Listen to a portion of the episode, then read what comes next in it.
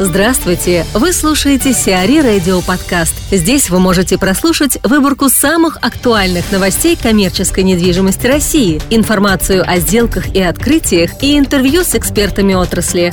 Чтобы прослушать полные выпуски программ, загрузите приложение Сиари Radio в Apple Store или на Google Play. Азимут арендовал отель в Якутске. Азимут Hotels Александра Клячина получила в аренду на год якутский отель «Полярная звезда», принадлежащий алмазодобывающей компании «Алроса». Объект площадью 11,5 тысяч квадратных метров уже фигурирует в системах бронирования под названием «Азимут Hotels Polar Star Якутск». В марте 2017 года гостиница была выставлена на аукцион по начальной цене около 339 миллионов рублей. Специалисты не исключают вероятности нового поступления объекта на аукцион по истечении срока его аренды. Рыночная стоимость гостиницы оценивается в сумму около 537 миллионов рублей.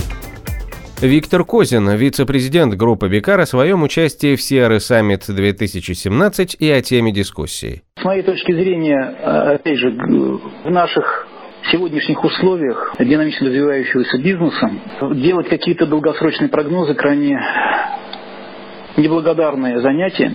Uh-huh. Мы попробуем.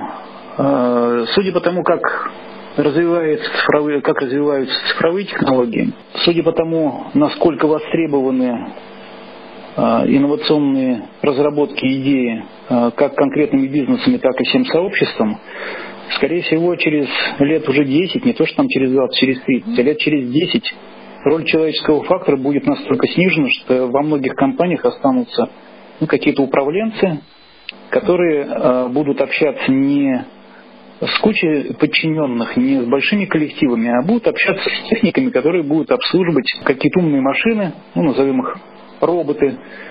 И если говорить про управляющие компании и сферу недвижимости, то, наверное, здесь большую часть работ и э, по обслуживанию, и по уборке э, будет выполняться машинами, будет выполняться робототехникой, будет выполняться автоматами.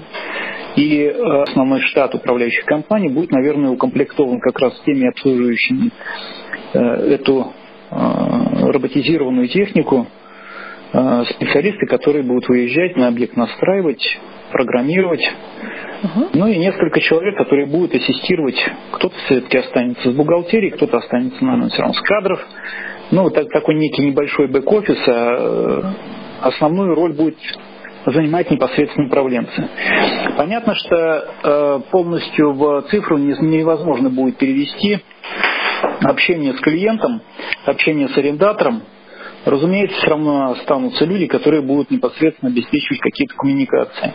Но судя по тому, что сейчас нацеленность э, всех э, сервисов переводится в виртуальный бизнес, ну, даже, например, банковская сфера, вполне допускаю, что там через уже там лет пять не останется каких-то отделений, а скорее всего все перейдет в э, виртуальное пространство.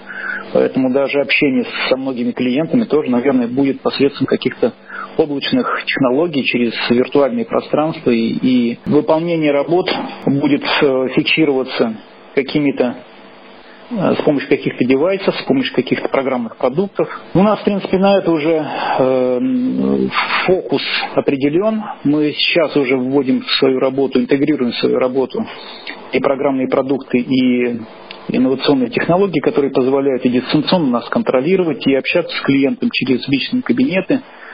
Самое парадоксальное, что и клиенты это воспринимают на ура, им это нравится, это существенно экономит и средства, и временной ресурс, как наш, так и клиента. Поэтому я считаю, что за этим, наверное, будущее. На сегодняшний день очень востребован подход, который ну, считается, наверное, неким новшеством на рынке, это ESG-подход, когда рассматривается актив собственника не в статичном состоянии, а в динамике. Asset-менеджеры всегда говорят о том, что будет с недвижимостью не сегодня, не завтра, там, через какой-то промежуток времени, там, через год, через два, через пять. И любое управленческое решение asset-менеджеры принимают взвешенно с учетом каких-то рисков, как э, это решение повлияет на актив собственника в будущем, в перспективе. Так вот, наверное, управляющие компании все будут asset-менеджерами у нас. А речь идет не только о тех людях, которые принимают решения на самом верху, не о топ-менеджменте, а в первую очередь отношения э, к этому подходу должно прививаться в головы даже на уровне обычных рядовых FM-исполнителей. Это самый простой техник, самая простая уборщица, которая выполняет работу. Они должны будут оценивать любое свое действие с оценкой, как это действие повлияет на э, тот предмет, на тот актив. Ведь под активом мы понимаем не только сам объект недвижимости, но и его элементы. Потому что большой актив в виде там, какого-то объекта недвижимости – это составляющий множество мелких активов в виде конкретных э, предметов, объектов обслуживания. И напольное покрытие, и какая-то инженерная инфраструктура в виде там, насоса, там, какого-нибудь чиллера и так далее.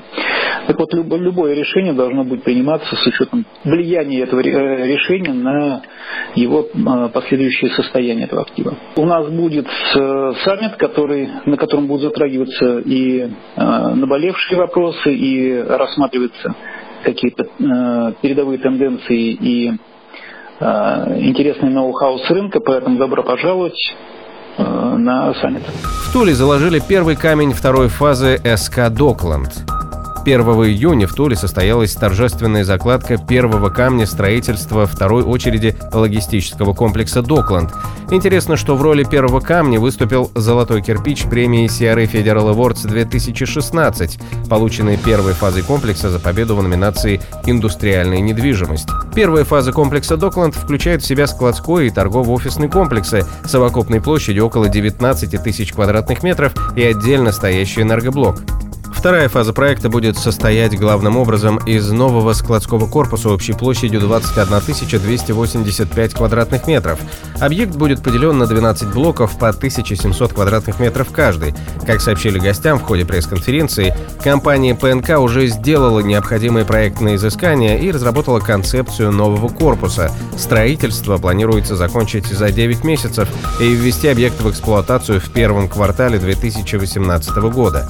Исходя из ставки 21 тысяча рублей за квадратный метр, озвученной также во время пресс-конференции, инвестиции Докланд в строительство второй очереди составят порядка 450 миллионов рублей. Британцы спроектируют территорию ГК А-101 в Тинау. ГК А-101 и британское проектное бюро Гиллеспис заключили соглашение, по которому последние займутся созданием стратегического мастер-плана территории компании в Новой Москве. В собственности группы находится около двух с половиной тысяч гектаров земли по Калужскому шоссе. Здесь А101 планирует построить около 20 миллионов квадратных метров жилой и коммерческой недвижимости. Совокупный объем инвестиций в реализацию может составить порядка 450 миллиардов рублей. Неаполис достроили. 6 июня 2017 года деловой квартал Неаполис, расположенный в пяти минутах от станции метро Саларьево, получил заключение о соответствии построенного объекта, подтверждающее, что объект полностью построен и соответствует утвержденной проектной документации – Деловой квартал «Неаполис» представляет собой комплекс из четырех девятиэтажных офисных зданий и двух корпусов многоуровневого наземного паркинга на 1360 машиномест. Общая площадь комплекса составляет 104 тысячи квадратных метров, а аренда пригодная более 63 тысяч квадратных метров. Инфраструктура делового квартала включает фитнес-клуб с бассейном, релакс-зоны, спа-салон, кафе и рестораны, а также детские творческие мастерские и открытые игровые площадки.